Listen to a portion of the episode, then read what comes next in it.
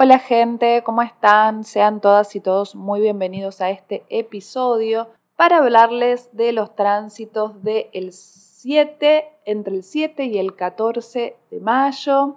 Va a ser una semana tranquila, casi auspiciosa de lo que va a ser el Júpiter en Tauro.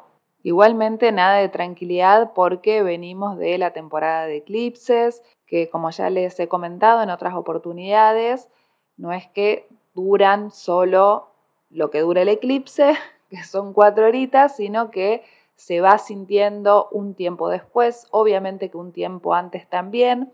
Así que durante esta semana todavía estamos procesando los efectos del eclipse que realmente son muy fuertes, muy intensos. Es el último eclipse de luna llena que se da en el signo de Escorpio hasta dentro de 18-19 años. Así que obviamente y al tratarse de Escorpio y un eclipse, nos va a pegar un lindo sacudón o nos pegó un lindo sacudón este eclipse con sus efectos. Estuvimos soltando muchos apegos, miedos, reconociendo nuestras partes oscuras que quizás muchas veces son las más difíciles de reconocer. Tendemos a hacer una especie de negación con esos costados no tan coloridos que todas las personas tenemos. Y este eclipse nos sacudió a algunas personas, les pudo haber sentado como desde un lugar un poco más positivo, pudiendo hacerlo desde un lugar más consciente, reconociendo esa sombra. Y otras personas quizás les afectó desde la negativa, quizás tuvo que desapegarse de algo por obligación. Muchas relaciones también terminan en temporada de eclipses, ni hablar en este eje, ¿no? que a Tauro lo rige Venus, a Escorpio Marte, también Plutón obviamente. Estuve hablando poco de Plutón en, en los otros episodios, pero no sé por qué lo vibré de esta manera, como que lo sentí más protagonista Marte incluso no estaba haciendo aspectos tan interesantes ni tensos, porque Marte obviamente para este eclipse estaba en cáncer, pero sí lo tomé desde el lugar en que Venus y Marte son los amantes cósmicos en astrología, entonces estuve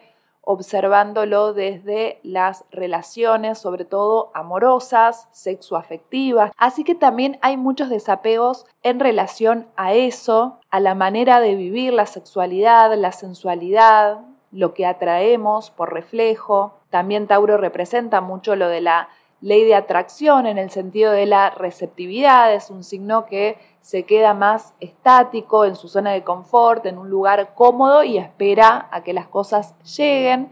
Este eclipse viene a reflejar que, bueno, muchas veces es necesario también poner de nuestra parte, de nuestra voluntad y también desapegarnos. Estamos en la temporada Tauro, así que voy a seguir hablando de esta energía. Tauro, que es regente de la casa 2, representa la manera en la que conseguimos, obtenemos nuestros recursos y esos recursos los obtenemos gracias a las herramientas que poseemos, por eso es que también es una especie de artesano este signo, de ir puliéndose poco a poco, de tomarse su tiempo, de ser lento, no es un signo como avasallado como es su anterior y su posterior, ¿no? Aries y Géminis, que suelen ser un poco más intensos, más activos, en el sentido, ¿no? Intensos del movimiento. Tauro es un signo equilibrado, podemos decir, ya que lo rige Venus. Es un signo que va a buscar la mejor manera para hacer las cosas. Es un signo de tierra, es un signo fijo. Va a buscar primero asentarse para materializar y es un signo que le interesa la buena vida, los placeres, el poder vivir de manera relajada. Y obviamente como no siempre las cosas que vamos nombrando son las que terminan sucediendo, ¿no? No todo es color de rosas. Muchas veces esto de salir a conseguir los recursos se torna un tanto complicado porque también existe una puja, ¿no? Entre moverte e ir a por ello que querés y por otro lado el esperar a que suceda porque es más cómodo quedarse en casita esperando. Escorpio en cambio es una energía de herencias, ¿no? Como que pareciera que Escorpio ya consiguió la buena vida, entonces se interpela, profundiza, reniega un poco quizás de esa buena vida, es al que le toca administrar los recursos conseguidos en Tauro, ¿no? Por ejemplo, recibe una herencia, bueno, ¿qué hace con esa herencia, ¿no? las inversiones, el poder eh, incrementarlas, duplicarlas o multiplicarlas. Es como que la energía que mueve un poco más ese dinero también es, como es el signo que le sigue a Libra y por lo tanto la casa 8 que le sigue a la casa 7, también es administrar recursos compartidos, ya sean de una pareja, de una sociedad. Por ejemplo, también me gusta verlo así, Tauro es la banca o el banco, como le decimos en Argentina, y Escorpio son las inversiones, ¿no? Como el banco tiende ahí como a retener, a controlar un poco más todo, y las inversiones implican un riesgo, ¿no? Hay algo, una especie de salto a lo desconocido. Escorpio igual no deja de ser un signo fijo, por lo tanto lo desconocido también puede sospechar un poco de eso, pero ya está como más avanzado en el zodíaco, por lo tanto, y además es un signo intenso, le gusta correr riesgos, le gusta la adrenalina, tiene dos regentes que son bravucones, Marte y Plutón, entonces va a buscar ir a fondo de las cosas, se va a arriesgar porque total tiene ese carácter de, de, volver a nacer, ¿no? Como bueno, si se llega a fundir o si llega a quebrar, bueno, sabe que después de esa, de esa tocada de fondo se reinventa, vuelve a nacer, se las rebuscas. A Tauro le cuesta un poco más este riesgo, va a tender siempre a los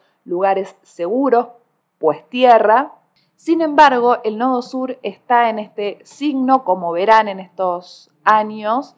No hubo grandes inversiones, la economía obviamente está bastante inestable, ahí podemos asociar al, tránsito de Urano en Tauro, ¿no? Como se desestabiliza todo lo que hasta ahora veníamos conociendo, por lo tanto el nodo sur nos hace no abocarnos tanto a las inversiones, dejar un poco de lado eso, como también les había comentado, mermó un poco esta, esta vida sexual que se venía teniendo desde antes de la pandemia, podemos decir, y en estos últimos años bajó esa insistencia en salir a conseguir sexo y estamos todos los humanitos prefiriendo más quedarnos en casa tomando un vino o alguna bebida espirituosa, mirando una peli en la cama, tomando un tecito y tratando de conformarnos con los recursos que tenemos, como hay tanta inestabilidad en este clima, estamos buscando compensarnos de alguna manera y tratar de, bueno, no, no exaltar tanto nuestras vidas privadas. Estamos todos bastante feminizados, ¿no? También hoy pensaba, creo que también lo estuve nombrando en otras ocasiones, esto de las aplicaciones para conseguir rédito económico en base a la exposición de nuestro cuerpo, ¿no? Como OnlyFans, este tipo de plataformas, ahí hubo toda como una movida de hacer redituable el sexo, que no sea gratis, esto como bastante polémico y es muy el nodo norte porque a Tauro, donde está el nodo norte, lo rige Venus, que podemos decir que es el arquetipo de esto de usufructuar con la belleza, con el cuerpo, con los recursos que la naturaleza dotó. El asunto es que no hay quien los pague, porque el nodo sur en Escorpio no va a estar haciendo tantas inversiones. Es como que hay un deseo de que llegue la plata fácil, de que llegue la plata en base a la, a la explotación del cuerpo, pero no hay inversores, no hay quienes la vayan a comprar. También fue disminuyendo cierta energía masculina, los hombres están como reestructurando. Escorpio, si bien es un signo de agua,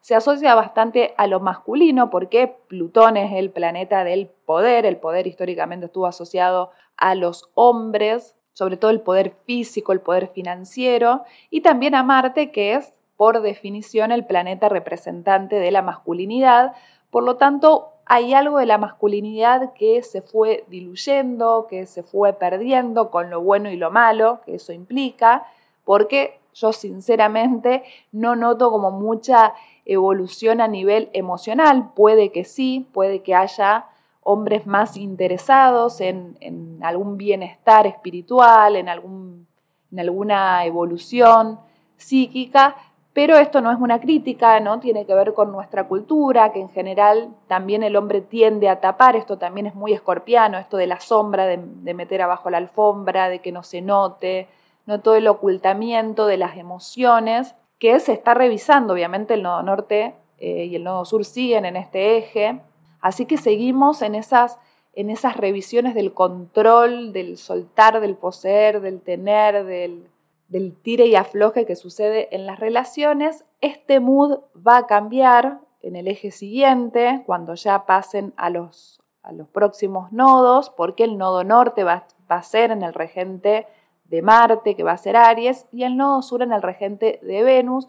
Por lo tanto, también va a haber algo medio kármico que estemos pagando las mujeres o las femenidades en relación a un mal uso que hicimos de nuestra energía y de nuestro poder femenino, porque el poder femenino también existe, la belleza es un gran poder, el encanto de la mujer, muchas veces también este interés de ser abastecidas también va a estar replanteándose mucho, sobre todo en sociedades, en vínculos. Es muy probable que en el traspaso de nodos haya una oleada de divorcios y separaciones, también de sociedades, no solo de, matrimonios y de parejas. Va a haber un cambio en la vinculación con el otro, pero bueno, ya me estoy adelantando a algo que todavía falta, pero me gustaría ir eh, nombrándolo porque en, el, nodo norte y por lo tanto el nodo sur están en el grado 3 de este eje, por lo tanto estamos a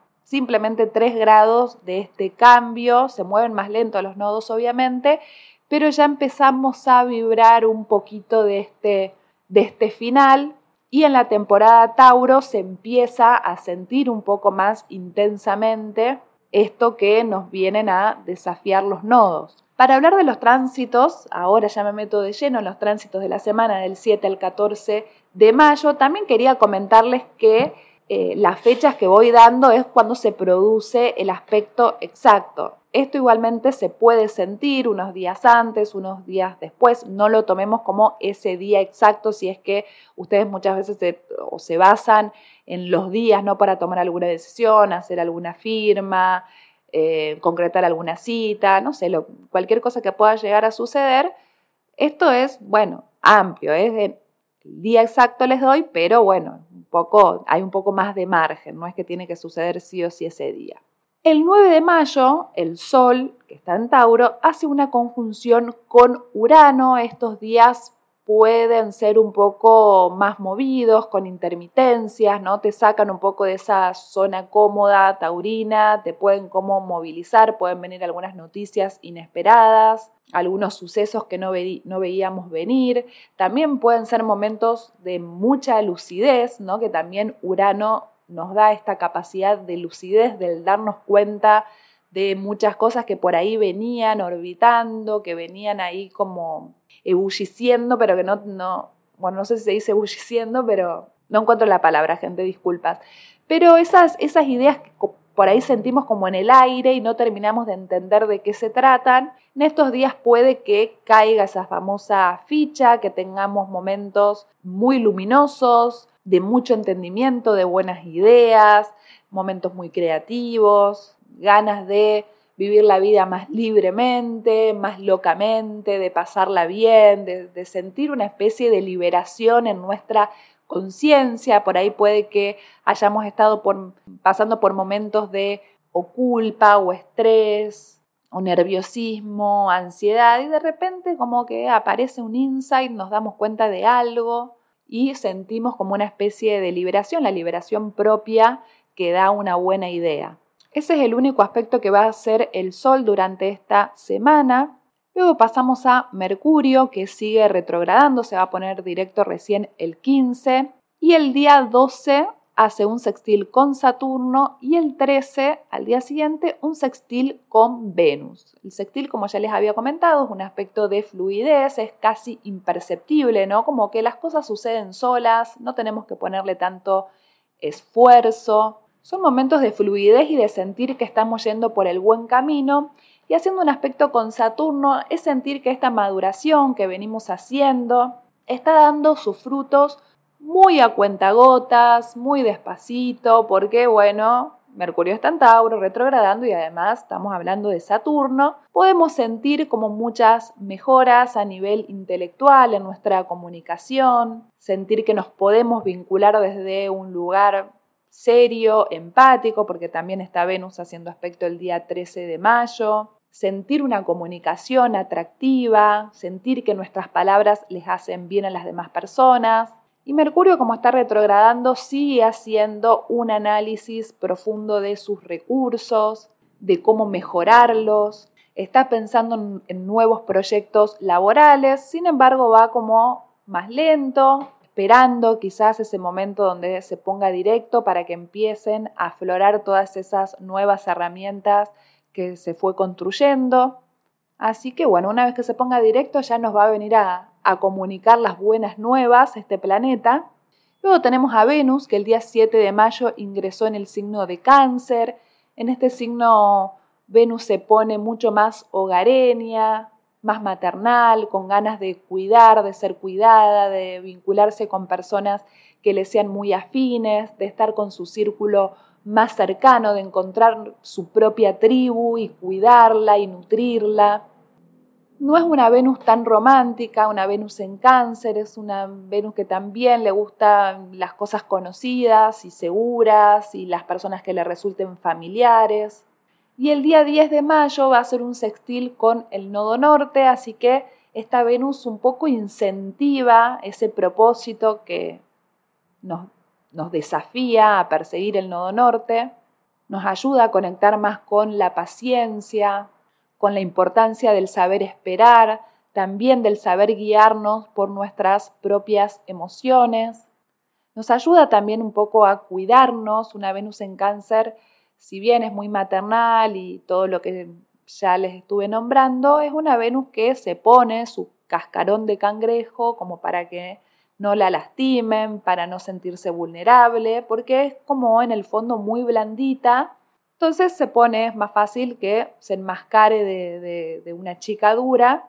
Y el nodo norte, que también está en un signo que es el toro, es un signo duro, es firme, también están colaborando juntamente para encontrar cada vez más herramientas y recursos para no sentirme vulnerable, para no sentirse vulnerable ante la presencia de algún otro, de alguien que sea exterior a su círculo, que pueda venir a lo que piensa cáncer es a lastimarla, pero lo que podemos pensar quizás otros signos es, bueno, que vengan a traerte información distinta que no tenías, que sale de tu radar, y quizás el nodo norte sí le ayuda a conectar más con algo realista, con algo más, más del presente, tratar de bajar un poco a la tierra esas emociones fuertes que pueda llegar a tener un signo de cáncer el día 13 de mayo hace un trígono con Saturno, así que Venus puede, bueno, esta, esta combinación entre Venus y Saturno traen algo de, de seriedad, de una gran maduración de la energía femenina que todas las personas tenemos, hombres y mujeres, una gran madurez en la manera de vincularnos, en el que las emociones no se desborden porque ambos están en signos de agua, por eso se produce el trígono, sino que las emociones estén mucho más maduradas, más elaboradas, que no nos sintamos tan a la defensiva ante las cosas nuevas que nos estén pasando, ya pudimos elaborar nuestras emociones desde distintos lugares entonces aparece como una, una Venus madura, una aparece como la mina, aparece esa, esa fémina, ¿no? Porque por ahí una Venus en cáncer es un poco más infantilizada y con Saturno, que es el, planeta de la madurez, da una, una femenidad mucho más resuelta, más adulta, más mujer, que es una, es una linda combinación también para ir solidificando relaciones en esta semana, para ir estableciendo ya más, más contratos y más cuestiones a largo plazo. Como verán hasta ahora, todos aspectos positivos. O sea que esta semanita no tenemos un solo aspecto de tensión, por lo tanto el hecho de que haya tanta fluidez en el cielo nos ayuda a que todo lo que dejaron los eclipses sea para bien, ¿no? No hay, no hay grandes desafíos, sino quizás si estuvimos teniendo una semana anterior más complicada, con muchas intensidades, sin poder dormir, sin poder descansar bien, porque muchas veces podemos dormir ocho horas o más, sin embargo el cuerpo se sigue sintiendo cansado y hay algo como de, de malestar corporal, porque obviamente también se dan en el eje de Tauro-Escorpio, que Tauro es el cuerpo y Escorpio las emociones, y por ahí no sabemos muy bien de qué se trata, pero nos sentimos mal. Esta semana posterior al eclipse podemos empezar a permitirnos que decante toda esa información, a que baje toda esa intensidad, todos esos movimientos, y quizás, como hay tantos aspectos de fluidez, que ese soltar ¿no? que nos pedían los eclipses empiece a fluir, ¿no? Como eso que tanto estaba costando quizás días anteriores, que estábamos tan aferrados y con tanto miedo, miedo a lo desconocido, miedo a perder ese poder, a perder ese control. En esta semana empezamos a sentir que no era tan grave, lo que está, todas las emociones, esas oscuras, intensas que, veníamos teniendo, no eran tal como las habíamos imaginado, como las veníamos sintiendo, sino que nada es tan grave, gente. Porque vieron que este tipo de cosas suceden, ¿no? Por ahí tenemos unos días muy movilizantes, con emociones muy intensas, nos sentimos tristes, nos sentimos decepcionados, nos sentimos desempoderados y de repente, de la nada, sin darnos cuenta, ¿no? con esa combinación del Sol con Urano y la Venus en cáncer, con Saturno y con el nodo, nos damos cuenta de que, pero mira por lo que nos preocupamos, esto no, no era para tanto. Así que bueno, gente, estos han sido los tránsitos de la semana del 7 al 14 de mayo. Espero que la puedan disfrutar, que se estén dando sus gustitos, que estén disfrutando de su hogar, de su casa, que lo decoren, que lo habiten. También con esa Venus en cáncer es muy importante poder habitarnos, habitar nuestro hogar, habitar nuestras emociones, habitar esa persona que somos y disfrutar con todo lo que tenemos en Tauro, disfrutar de la vida. Gente, esto ha sido todo por hoy, nos escuchamos en la próxima.